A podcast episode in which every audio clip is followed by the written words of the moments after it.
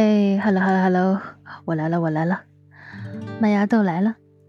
我昨天的睡前唠叨你听了吗？嗯，没听。那你可以先返回去补补课。哈哈，昨天啊，嗯，我给大家讲了一个好久不见的故事啊。后来呢，我晚上又重新去听了听这首歌。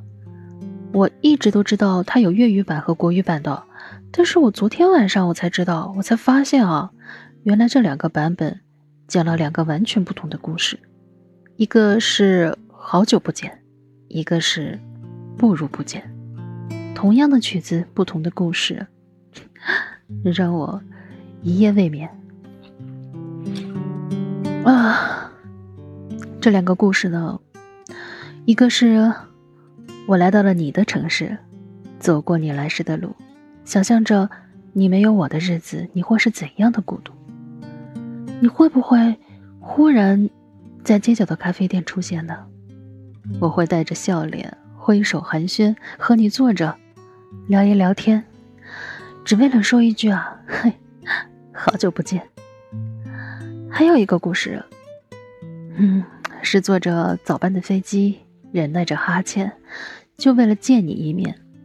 找到了那间尘封的小店，才发现越渴望见面，中间却隔了十年。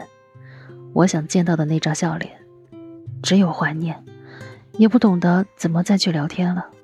好像等了一百年，即使再见面，成熟的表演不如不见。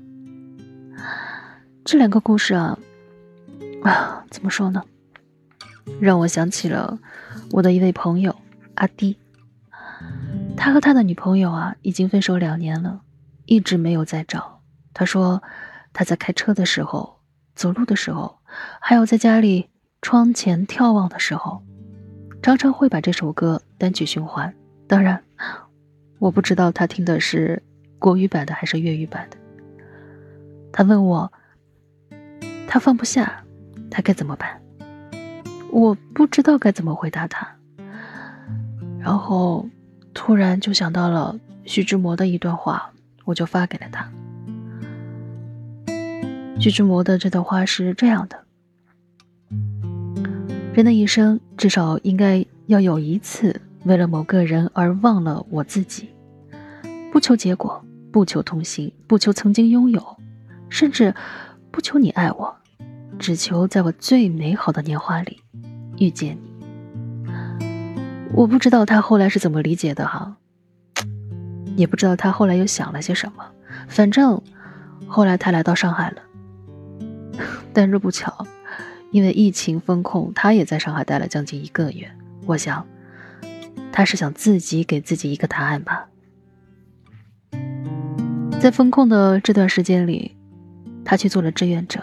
后来有一天晚上，好。将近一点钟了吧，他给我打电话说：“哎，你知道吗？今天我看到一个志愿者，很像他。我我当时浑身不自觉的都开始有点发抖了，手心直冒汗。我一直时不时的看他，最后确定，哦，原来不是他。你知道我当时的心情是怎样的吗？”我很希望是他，又害怕是他。直到我听到他的声音之后，我确定哦，那个人不是他。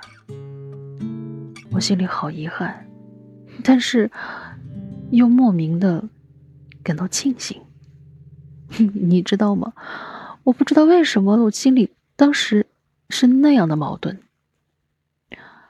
其实我好多次在梦里都见到了他。后来我听说，有一种说法，当一个人在想念另一个人的时候，他就会出现在这个人的梦里。你知道吗？我真的在心里会觉得他是不是也在想我，甚至我醒来之后都会有点小开心。我设想过好多种遇到他的场景，也设想过好多种我出场的方式，还有要开口说什么话，但是。当那一刻，差点真的就在我面前出现的时候，哼，我居然怂了。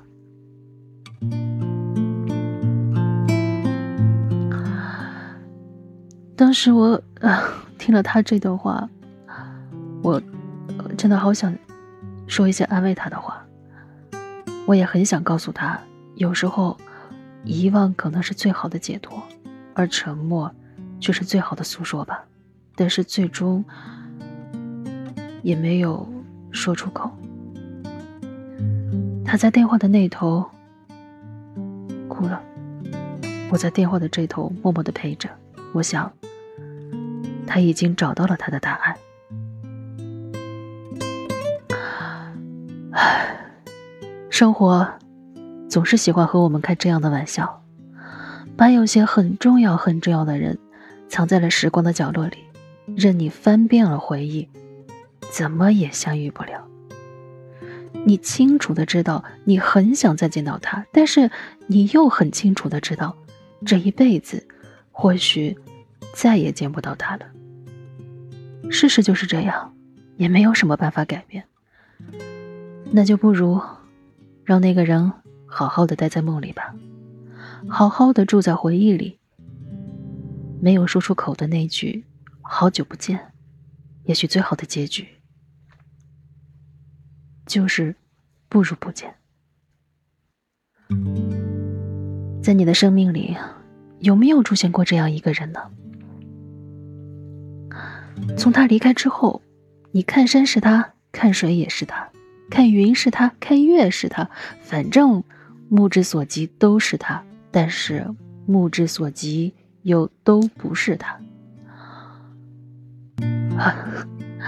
这样的场景，貌似好像我也出现过。但是过去的已经过去，往前看吧。至少你的生命里曾经有一个这样的人，让你奋不顾身的这样的人出现过。你的生活总会有一束光的，最后给你方向。不管是曾经出现过的，还是未来等待的。你就是知道，他反正会出现，你的生命里就会有这样一束光。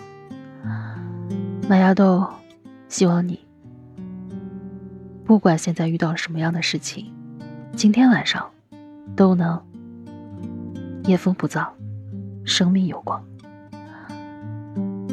如果你也想在睡前听听我的讲述，那就关注麦芽豆吧，订阅我的麦田圈。